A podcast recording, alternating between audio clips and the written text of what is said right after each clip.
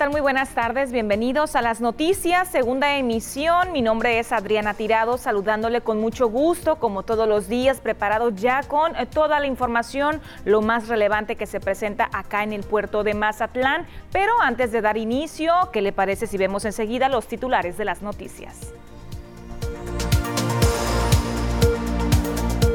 Mazatlán sube a semáforo rojo en COVID-19. Ahora sí reforzarán medidas sanitarias, asegura el alcalde Luis Guillermo Benítez Torres. En Villa Unión este jueves celebran a San Juan Bautista, su santo patrono. Por orden de un juez, fueron suspendidos los trabajos de construcción de una torre de condominios en el Cerro del Vigía. Una mujer fue encontrada sin vida en un lote baldío. Y en los deportes, la boxeadora mazatleca Tamara Cruz representará a México en los Juegos Olímpicos. Estamos preparados ya con la información de este día jueves 24 de junio. Comenzamos con temas relevantes del sector salud. Y le voy a presentar a informar sobre las condiciones actuales eh, que se están dando dentro de las instalaciones de la Cruz Roja Delegación Mazatlán. Y es que reportaron que recientemente se está dando un repunte en la detección de casos activos de COVID-19. Eso por un lado es en el área hospitalaria, pero por otro lado en cuanto al servicio de ambulancia que ellos prestan de manera periódica, también están detectando un incremento en el número de traslados de pacientes sospechosos de COVID-19. Siguen en aumento las atenciones, pruebas rápidas y traslados COVID ante los distintos cuerpos de auxilio. En lo que se refiere a Cruz Roja Mazatlán, en los últimos tres días, seis personas han dado positivo a las pruebas de COVID. Estos van en incremento y se espera que se triplique o cuatriplique la cifra, aseguró la coordinadora médica de la Cruz Roja Mazatlán, Jacqueline Valerio Ramos.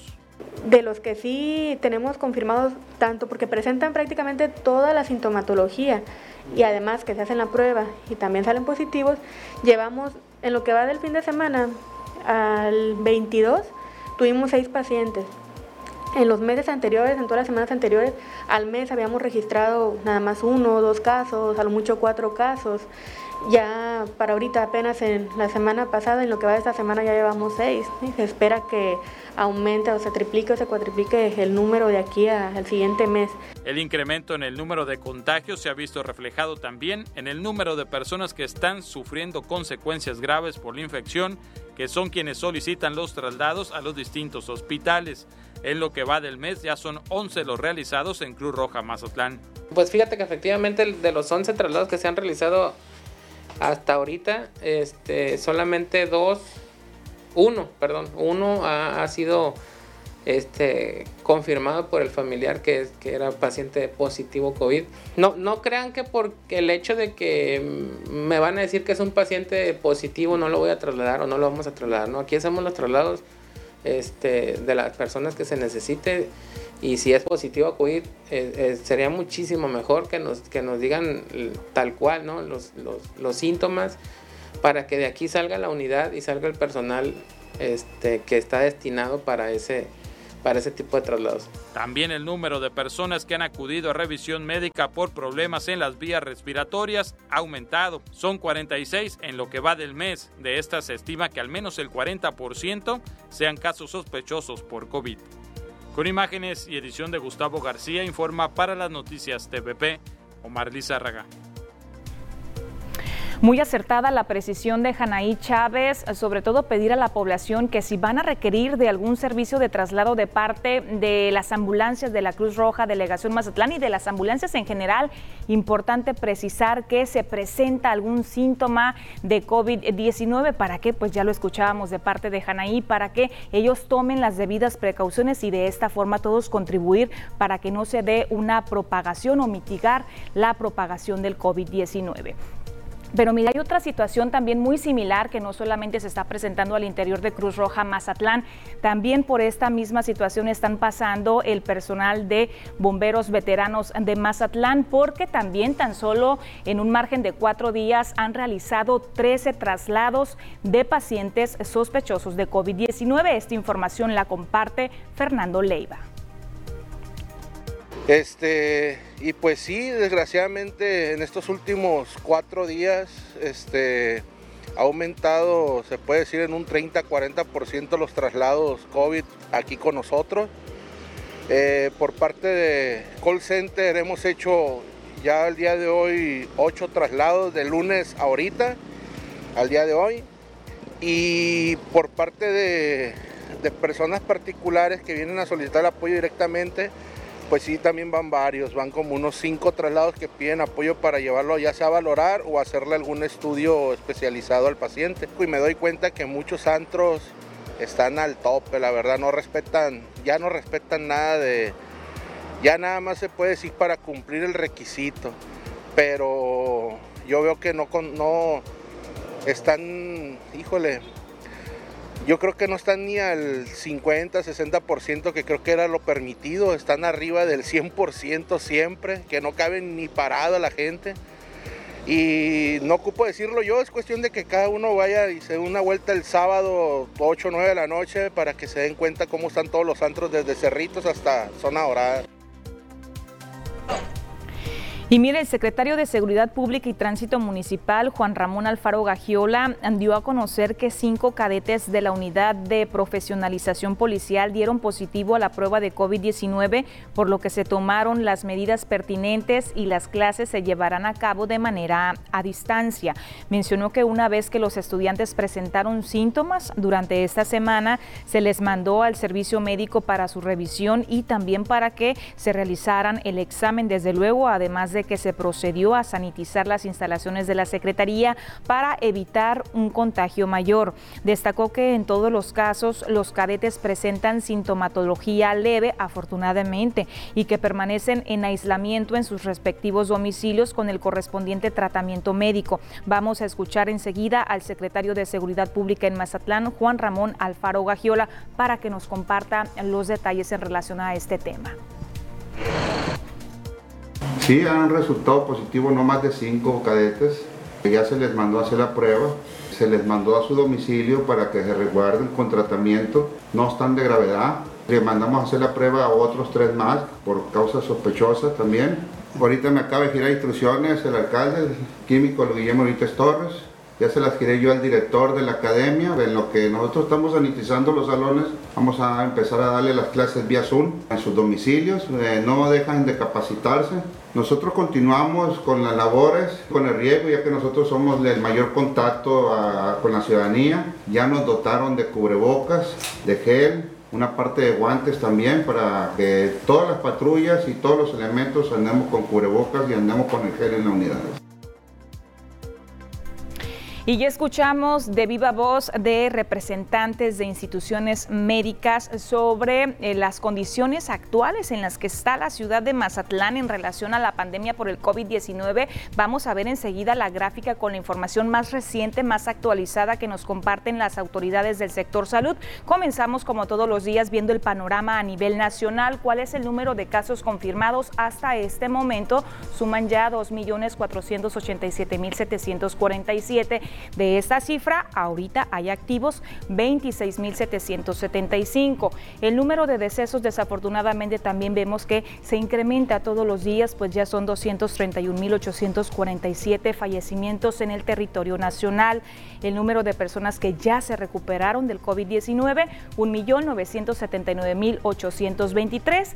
Viajamos al estado de Sinaloa, nuestra entidad, para ver cómo estamos aquí en cuanto a la pandemia por el COVID-19, comenzamos con el número de casos confirmados, el acumulado desde que se dio el primer caso activo el año pasado hasta este momento, a medio año de este 2021. ¿Cómo estamos? Hay 40.555 casos confirmados, sospechosos 477. Ojo con el número de sospechosos porque también se está incrementando todos los días este concepto.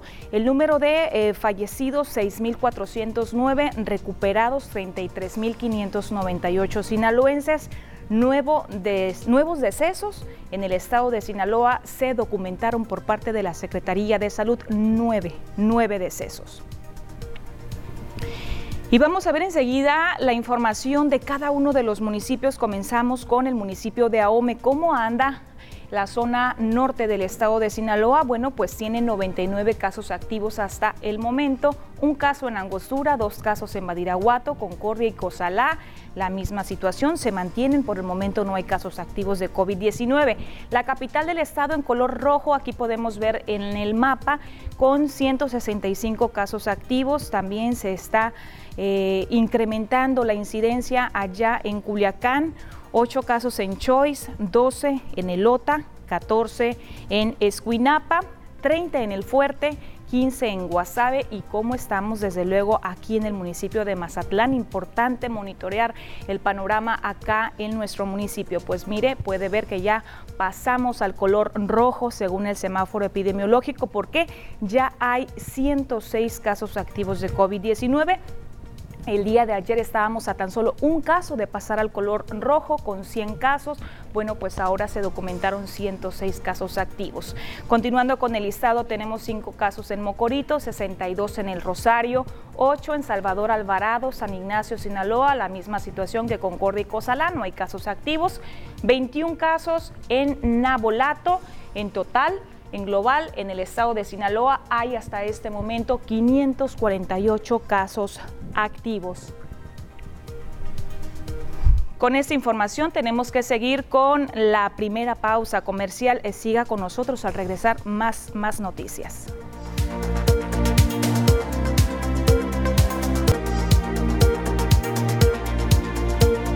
Gracias por continuar con nosotros en las noticias. Seguimos con más información.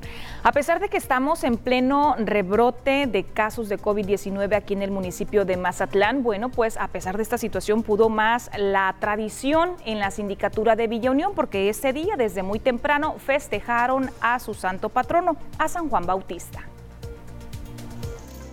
El virus que ha provocado miles de muertes en el mundo no pudo contra la devoción de todo un pueblo en la zona rural de Mazatlán. Las y los villaunienses decidieron no romper la tradición milenaria de su sindicatura. Su máxima fiesta, la que dedican al santo patrono San Juan Bautista. Por ello participaron en el ritual del tradicional baño, que inició con las mañanitas a las 5 horas. Eladio Ramírez Manzanares, párroco del lugar, dijo que en esta ocasión los feligreses se encomendaron al Beato por lluvias, por la paz y también por la pandemia. Siempre pues implorar esa misericordia de Dios por intercesión de San Juan, que es nuestro patrono aquí en esta parroquia dedicada a él, Y es una tradición, como te digo, de nuestros antepasados que también nosotros la seguimos con mucha alegría y con fe ante todo. Siempre es nuestra petición y por la paz del mundo, por esta pandemia que estamos pasando también, pedir por los enfermos, siempre el de vivir esa unión. Previo al baño en las márgenes del río Presidio, como ya es costumbre, un contingente de habitantes caminó por las principales calles de la localidad, teniendo como requisito el uso obligatorio de cubrebocas, aunque la sana distancia fue difícil de procurar en el trayecto. Participando en el recorrido estuvieron inclusive niños que llevaban la imagen de San Juan. Tal es el caso de José Antonio García Camacho, quien asegura que lleva ya cinco años siguiendo la tradición que le han inculcado sus abuelos. Eh, mucha emoción de que mi pueblo festeje esto, este. Puedo quedar el recuerdo de esto para siempre, un recuerdo del pueblo. San Juan es una de las principales cosas de aquí. He participado más desde los siete años. Para la comunidad este 24 de junio se trata de un día especial, en el que las calles son decoradas con moños de papel rojos y amarillos, los tamales y el atole de ciruela se convierten en el platillo predilecto. Por la noche se contempla la quema de un castillo con pirotecnia y se aviva el optimismo de tener un año de abundancia para los habitantes, pero sobre todo de tranquilidad. Con imágenes y edición de Pedro Velarde, reportó para las noticias TVP Cecilia Barrón. Cabe mencionar que la misma actividad desarrollaron los habitantes de la comunidad de San Juan de Jacobo en el municipio de Concordia. Y mire, ante el paso de Mazatlán del municipio a color rojo en el semáforo epidemiológico, bueno, pues esta mañana el alcalde Luis Guillermo Benítez Torres compartió su postura, su pronunciamiento respecto a este tema. Ahora sí, dice que ya hay que endurecer las medidas de prevención aquí en la ciudad y también habló sobre la posibilidad de cancelar algunos de los eventos masivos que estaban programados para la ciudad para este fin de semana. Sí, pero no va a subir mucho. Confíen en nosotros. Las hemos reforzado. Estamos bien. ¿Se cancelan los bailes, alcalde? Todavía no resolvemos ese tema. En eso estamos tratando, pero sí quiero hacer una aclaración. Hace días a los medios les informé que cuando me refería a los médicos me refería al sistema de salud estatal y federal, cosa que no publican. Yo ofrezco una disculpa a todos los médicos, yo soy parte de ese gremio. Yo entiendo, yo fui enfermo, tratado perfectamente bien. Me refiero a un sistema de salud vulnerable, débil, por los gobiernos del pasado corruptos. Eso es, lo que quise decir. Eh, a lo mejor la expresión no fue la adecuada, pues ahí está, dijo que están analizando la posibilidad de cancelar este evento, este baile que estaba programado para el día de mañana viernes aquí en el puerto de Mazatlán, pero mientras tanto el panorama es distinto en redes sociales porque a través de ese medio, de, ese medio perdón, están circulando diversos anuncios donde eh, ya se pospone supuestamente este baile contemplado aquí en Mazatlán para este fin de semana. Eh, se presume que tiene que ver con la coloración coloración en rojo del semáforo epidemiológico para el municipio ante el COVID-19. Esto queda eh, pospuesto ya para los eh, cuando la autoridad lo indique. Eh, esto, repito, al registrar Mazatlán el jueves 106 casos activos de COVID-19. Este viernes por la noche se esperaba la realización de un baile en el estacionamiento del estadio de fútbol con cinco agrupaciones de norteño y también música de banda, para el cual ya se tenía previsto un protocolo sanitario aprobado por Protección Civil Municipal. Sin embargo, la publicidad del mismo marca que este habría sido pospuesto hasta nuevo aviso. Y ante el incremento de casos de COVID-19 que han llevado a Mazatlán al color rojo en el semáforo epidemiológico, en el ayuntamiento ya se han tomado medidas una vez que el alcalde Luis Guillermo Benítez Torres anunciara que se estarían reforzando los protocolos sanitarios, elementos de protección civil que resguardan los accesos realizaron fumigación de las instalaciones con sanitizante. El secretario del ayuntamiento, José de Jesús Flores Segura, sostuvo que se estará haciendo todo lo necesario, inclusive se podría estar sanitizando vehículos en los accesos al puerto para los próximos días. Con esa información nos vamos a ir a la segunda pausa comercial. Continuamos.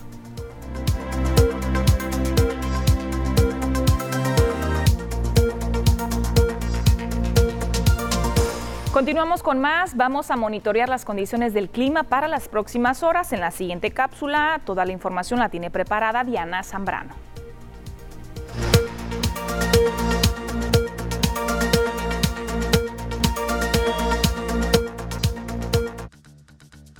Hola, ¿qué tal y buenas tardes? Bienvenidos aquí al reporte meteorológico. Qué gusto acompañarlos en esta tarde de jueves, ya casi fin de semana. Damos inicio con el mapa nacional para conocer las temperaturas actuales en algunos puntos importantes del país, comenzando en la frontera, en Tijuana, actualmente con un cielo totalmente despejado y 24 grados. La Paz el día de hoy se mantiene con 31, Guadalajara la condición de cielo cerrada, con 24, Acapulco con 31 y para finalizar más al sur con Mérida, aquí tenemos una temperatura que llega hasta los 35 grados. Pasamos a conocer las temperaturas actuales en nuestro estado. En Sinaloa podemos ver valores de temperatura, los cuales varían entre los 31 hasta llegar a los 35 grados. ¿Y qué nos espera para este fin de semana? Comenzando en el puerto de Mazatlán, actualmente con 31 grados y un cielo mayormente despejado, lo cual se mantiene para los próximos días en Mazatlán. Ya en la capital de Sinaloa, Culiacán, actualmente con 33 grados y mañana la máxima incrementa un poco hasta llegar a los 34 grados. Viernes y sábado se prevén condiciones de cielo mayormente despejadas y a domingo mayormente nublado en la capital. Ya en el sector de Guamuchil, actualmente con 35 grados, aquí también tenemos un fin de semana mayormente despejado, solamente domingo. Se prevén condiciones de cielo mayormente nubladas, las máximas que se prevén de entre los 35 y los 38 grados para el sector de Guamuchil. Ya para Guasave, el día de hoy se mantiene con una máxima de 33 grados y mañana también incrementa la temperatura hasta llegar a los 35 grados. Se mantiene para el día sábado con cielos mayormente despejados. Ya para los mochis, actualmente con un cielo mayormente despejado, lo cual se mantiene para el día de mañana con una máxima que va a alcanzar los 35 grados y la mínima que se prevé de 24 grados para los mochis. Respecto a la fase lunar, nos mantenemos aún en cuarto creciente. La salida de la luna a las 20 horas con 24 minutos. La puesta de la luna a las 7 horas con 8 minutos. La salida del sol a las 6 de la mañana con 22 minutos. Y ya para finalizar, la puesta del sol a las 20 horas con 2 minutos. Hasta aquí el reporte meteorológico. Espero que tengan una excelente tarde.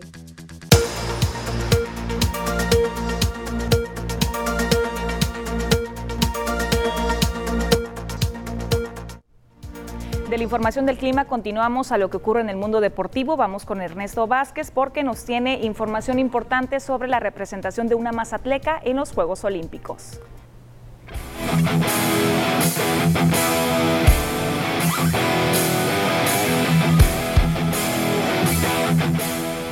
Vámonos con información, lo más relevante hasta el momento en materia deportiva y como ya lo adelantaba Adriana, vamos a escuchar y vamos a platicar, ¿no? Referente a esta representación que tendrá Mazatlán en Juegos Olímpicos y será en el boxeo. Se trata de Tamara Cruz, estará llevando la bandera de México en la categoría de los 69 kilogramos, ¿no? Ella estará buscando Tamara Cruz, quien será la representante de este país. Durante el evento en la conferencia de prensa estuvieron presentes el director del ISDE, Carlos Verdugo, el presidente de la Asociación Estatal de Box, Diego Ramos y Esmeralda Falcón, boxeadora también que irá a Tokio. Ella es de la Ciudad de México. Tamara Cruz y también su compañera se convertirán en las primeras boxeadoras mexicanas en la historia en representar a nuestro país en unos Juegos Olímpicos. Así lo estará haciendo la Mazatleca. Vamos a escuchar parte de lo que platicó durante esta conferencia de prensa. Estoy agradecida de estar ahora mismo en Mazatlán con los entrenadores que me formaron y me iniciaron. Eh, son unos grandes entrenadores y, creo que el sueño es de los tres y, lo estamos logrando. Desde que llegué al Comité Olímpico eh, me abrieron las puertas y me apoyaron y me pues me ayudaron para, para, cumplir el sueño. Esmeralda, como yo, somos las primeras mexicanas en boxeo en ir a los Juegos Olímpicos y la verdad Creo que no esperábamos menos porque hemos trabajado muy fuerte a conciencia. Eh, estamos conscientes de que es una, es una justa muy complicada, eh, pero es el sueño y, y primero Dios, eh, vamos por la presea dorada. Tamara Cruz estará buscando esta representación importante para ella, va en la categoría de los 69 kilogramos y es una preparación larga la que ha tenido, donde ha estado involucrados Juegos Centroamericanos, Juegos Panamericanos, además del proceso para ir a Juegos Olímpicos, entrenándose aquí en el puerto de Mazatlán porque está a nivel del mar, no como lo es allí en Japón, en Tokio, donde se estarán llevando a cabo esta competencia. Vamos a escuchar a Tamara Cruz que habla de su preparación y este proceso que la llevó a Juegos Olímpicos verdad ha sido un proceso muy largo, ya tenemos cuatro años entrenando fuera de Mazatlán. Eh, han sido Juegos Centroamericanos, Panamericanos y ahora, bendito Dios, Juegos Olímpicos. Estamos entrenando muy fuerte, nunca habíamos entrenado tan fuerte, pero pues también nunca habíamos llegado a una justa tan, tan, tan complicada y tan importante. Estamos trabajando con ciencia, estamos buscando muchos sparring y ahora mismo estamos en la adaptación del nivel del mar y del clima porque en Tokio así va a ser. Eh, volvemos a México en, en, una semana y 15 días después nos salimos a Juegos Olímpicos. Quiere la medalla de oro. Y hablando de boxeo, pues tendremos la función de Box TVP este 2 de julio. No se lo puede perder desde la capital del estado de Sinaloa. Vamos a ver, Gerardo Martínez estará como protagonista en esta función. Gerardo Martínez, un joven boxeador con un récord de 6 ganados, 4 empates y una derrota, demostró en la pasada cartelera de Boxing Club Promotion a través de Bots TVP que vive su mejor momento como boxeador profesional, luego de conseguir su primera victoria por la vía del cloroformo en contra del experimentado Adalberto el Terrible Borges y ahora se alista para un nuevo compromiso frente a su antiguo rival del próximo 2 de julio. El joven de Culiacán será el estelar por primera ocasión en una pelea de revancha contra Jesús Elbalita López, quien cuenta con un récord de 8 ganados, 14 empates y 2 derrotas, quien además viene de un par de victorias en las funciones de Bots TVP y hace dos años atrás el Bala le impidió llegar a la final del torneo campeón del pueblo en Guamuchil, Sinaloa. Maduramos tanto físicamente como cerebral, eh, pues creo que ahora va a ser una pelea más explosiva, eh, casi no estrategia, pero vamos a intentar tanto los dos dar un buen espectáculo para el, boxeo como para los aficionados. Sería invitar a la gente el próximo 2 de julio. Eh, se va a transmitir y pueden seguir también a la página TVP, se va a transmitir en vivo por Deportes TVP en Facebook, pueden buscarlo y ahí verán toda la pelea y la acción. Además, en esta cartelera también estará incluido Martín Seika con un invicto de 15-0 y también se contará con la presencia de el novato Israel Bernal.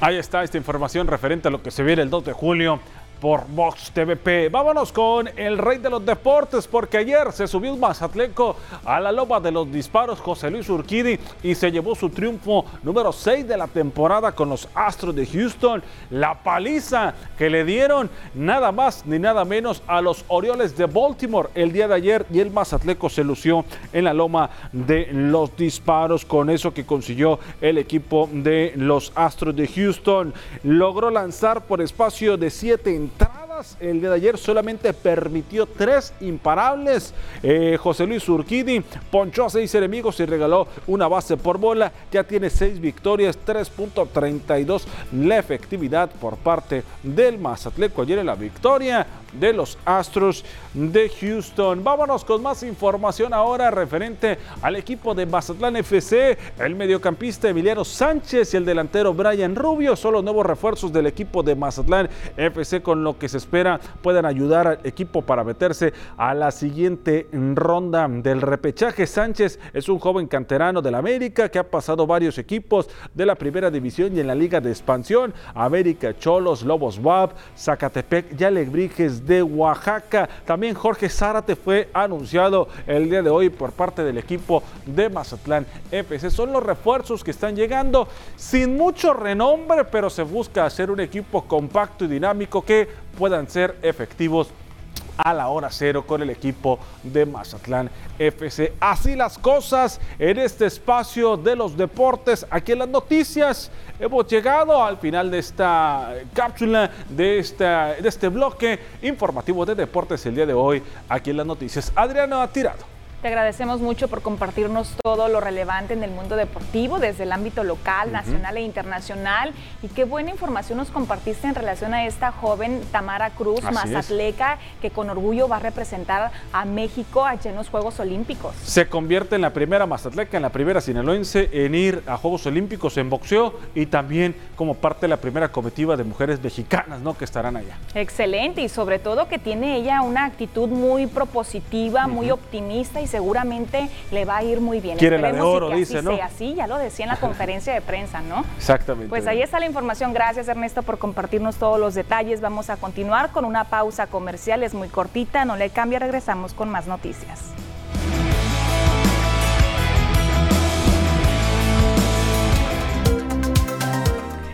Retomamos la información local. La tarde de este miércoles fueron suspendidos los trabajos de demolición de una parte del Cerro del Vigía, en donde el Ayuntamiento de Mazatlán autorizó la construcción de una torre de condominios de ocho niveles en una zona de constantes derrumbes y en donde se pone en riesgo latente tanto a los habitantes de ese lugar como a los peatones y automovilistas que transitan por el Paseo del Centenario. Desde el pasado martes, el presidente de la Unión de Colonos del Cerro del Vigía, Miguel Villapanduro, había advertido a las noticias TVP sobre la orden expedida por un juez para paralizar dichos trabajos, esto en cumplimiento a un amparo promovido por los vecinos de esa zona. Sin embargo, fue hasta la tarde de este miércoles cuando el personal de la Dirección de Planeación de Desarrollo Urbano del Gobierno Municipal de Mazatlán, que acudió a esa zona para colocar los sellos de suspensión y fue retirada una máquina retroexcavadora. Con fecha del 22 de junio, el magistrado en funciones de la Sala Regional Regional Zona Sur del Tribunal de Justicia Administrativa del Estado de Sinaloa, el licenciado Enrique Coronado Navarrete resolvió otorgar la suspensión para que cesen los trabajos de construcción en el Paseo del Centenario 223 del Cerro del Vigía. Cabe mencionar que desde el pasado 9 de enero del 2021, los vecinos del Cerro del Vigía protestaron por los trabajos de demolición en las faldas de ese cerro debido al riesgo que representa y además por estar incluido en el Atlas de Riesgo Natural de Mazatlán con el que cuenta el Instituto Municipal de Planeación, el IMPLAN, motivos que no han sido tomados en cuenta por la autoridad municipal que insiste en respaldar y autorizar la construcción de esa torre de condominios. Desde esa fecha, los inconformes presentaron un recurso legal ante la autoridad judicial y días después se realizó la primera paralización de los trabajos. Sin embargo, eh, recordemos un poquito, el pasado viernes 18 de junio fueron retirados los sellos y se reinició las labores, lo que de nueva cuenta generó la inconformidad y por lo tanto la incertidumbre de los vecinos afectados por el riesgo latente de deslaves y la afectación a sus viviendas. Tras el reinicio de las actividades, los vecinos procedieron otra vez por la vía legal y un juez determinó suspender la obra, notificando a la Dirección de Planeación Municipal para que interviniera e instalara los respectivos sellos de suspensión. Esto ocurrió la tarde de este miércoles, repito, 20 de junio. Cabe mencionar que los trabajos de degradación del Cerro del Vigía y la pretendida construcción de esta torre de condominios han sido criticados por ecologistas de Mazatlán, quienes dijeron que además del riesgo que representa para esa zona, se debe declarar como área naturalmente protegida, ya que en ese lugar se realizó la primera campaña de reforestación en Mazatlán esto en el año de 1936 a cargo de Jesús González Ortega. Y mire, prevalecen en focos rojos, ya pasando a otros asuntos, a otros temas, 12 comunidades del municipio de Mazatlán. ¿Por qué? Por, eh, están pasando por situaciones complicadas en relación a la sequía. Y ante este panorama hay respuesta de parte de Jumapam, quien asegura que ya está atendiendo la situación. Incluso están contemplando la posibilidad de abastecerles de agua a través, por medio de la planta de Miravalles. Aunque en Mazatlán ya tuvo lugar la primer lluvia torrencial de la temporada, al menos 12 comunidades aún se mantienen en el radar de las autoridades locales al estar en sequía severa, de acuerdo con la Junta Municipal de Agua Potable y Alcantarillado. Luis Gerardo Núñez Gutiérrez, gerente de la Paramunicipal, dijo que si bien se está en espera de la captación de lluvias en las presas, la Junta ya está realizando acciones emergentes para dotar del vital líquido a dichos poblados. Hemos avanzado poco a poco, eh, estamos esperando las lluvias, que es la que nos va a coadyuvar, pero este, eh, hemos avanzado con el tema de Miravalles, nos está dando un poquito más de agua y nosotros seguimos repartiendo pipas en lo que son los pueblos que, tienen mayor sequía. Estamos concentrados generalmente ya en, en énfasis en 12 son las que estén y que ya las conocen ustedes. Y, pues eh, todo está bien ahorita en el tema del agua, estamos, se puede decir, porque ya estamos en la antesala de las lluvias. Indicó que ante épocas de estiaje cada vez más críticas en Sinaloa, en Mazatlán se está pensando en hacer un uso más eficiente del agua potable, por lo que se sigue concientizando sobre la ventaja de utilizar el agua tratada en algunos sectores productivos como la construcción. El tema de reuso de agua estamos avanzando, como se los ahorita se los Se los dijimos, venimos con CEMEX, eh, venimos ya con el ayuntamiento, venimos, con, venimos a invitar al grupo este de, constructores para que se unan a esta parte y empiecen a usar el agua de rebuso, ¿verdad? Núñez Gutiérrez señaló que este tipo de iniciativas, aunado a los proyectos que ya contempla para este mismo año la paramunicipal, pueden surtir un efecto positivo en el tratamiento de la sequía. Con imágenes y edición de Pedro Velarde, reportó para las noticias TVP Cecilia Barrón. Tenemos anuncios comerciales, regresamos.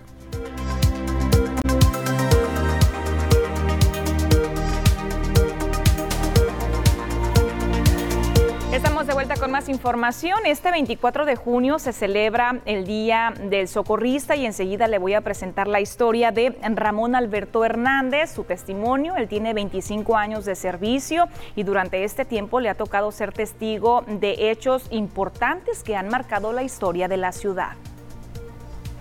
24 de junio, Día del Socorrista. Hoy se festeja a todas y todos los que han decidido entregar sus vidas en el conocimiento y capacitación para tratar de salvar otras más. Tal es el caso de Ramón Alberto, quien tiene 25 años de servicio en la Cruz Roja Mazatlán. Yo empecé a darme de alta en este movimiento, en esta institución, aproximadamente a los eh, entre 15 y 16 años de edad. Y pues ha sido una experiencia muy grata en toda mi vida porque me ha dado la oportunidad de hacer crecer en cuanto eh, mi persona, el tener el valor eh, darle valor a la vida. En su trayectoria le ha tocado ser testigo de sucesos trágicos que han marcado la historia del puerto y Sinaloa. El trenazo del jabalí es cuando tenía apenas 16 años de edad. El atentado en Ajoya. El trenazo en la salida Cerritos Aval y los hechos violentos del 2009 en donde quedó en medio de un fuego cruzado. No teníamos una capacitación en aquel entonces de cómo seguir los protocolos de seguridad. Entonces eh, sí estuvo en riesgo mi vida unas tres ocasiones estar en el juego, en el juego cruzado entre los actores de la delincuencia y las autoridades. El trenazo aquí del Jabalíes, eh, yo tenía 16 años, aproximadamente 16, 17. Me tocó sacar a una señora debajo de entre, el, entre la máquina del tren y el, y el, camión. Ese fue el primer hecho que me marcó. Eh, también cómo la violencia te marca, Ah, tú llegas y atender a los pacientes, pero dices hasta dónde puede llegar la, la violencia a la mente del ser humano para causar tanto daño. Asegura que ser socorrista es una profesión en la que hay que tener voluntad y vocación, pues siempre se tiene como prioridad salvar la vida de las demás personas, incluso arriesgando la propia. Tal es el caso de los traslados COVID en los que participa actualmente en la pandemia y que han sido minimizados por la autoridad al decir que el incremento es culpa de los trabajadores del sector salud. No es así, sino que a veces las autoridades municipales, estatales, bajan la guardia con, con otros... Eh, con otros intereses o con otros fines, porque pues eso les genera dinero y pues obviamente la autoridad no va a dejar de, percibir. Así que a las personas, nosotros las invitamos a las personas que no creen que vayan a los diferentes hospitales, al Seguro Social, al ISTE, al Hospital General. Como Ramón Alberto existen cientos, miles de socorristas más en nuestro país que diariamente luchan por estar mejor preparados, que se actualizan en cursos, talleres y simulacros para cuidar de los demás, la mayoría de las veces sin recibir ningún tipo de reconocimiento por su trabajo. Desde aquí, nuestra admiración y respeto para todos ellos. Con imágenes y edición de Gustavo García informa para las noticias TVP Omar Lizárraga. Y a partir de este jueves y hasta el próximo domingo, en los módulos destinados para vacunación se estará aplicando la segunda dosis de la vacuna Sinovac a personas de 50 a 59 años de edad y también a mujeres embarazadas mayores de 18 años que se aplicaron en la misma fecha la primera dosis con este grupo de personas. A decir de algunas personas que acudieron ya a vacunarse en esta ocasión, se percibió una mejor organización y la vacunación avanzó de manera fluida. Los puntos en los que se estarán aplicando la vacuna son la cancha Germán Evers, son los macrocentros de vacunación que fueron habilitados, también el Centro de Convenciones de Mazatlán, el Polideportivo de la Universidad Autónoma de Sinaloa y el Hospital Regional Militar número 3, el Hospital Regional Militar de Especialidades. Tenemos pausa comercial, regresamos.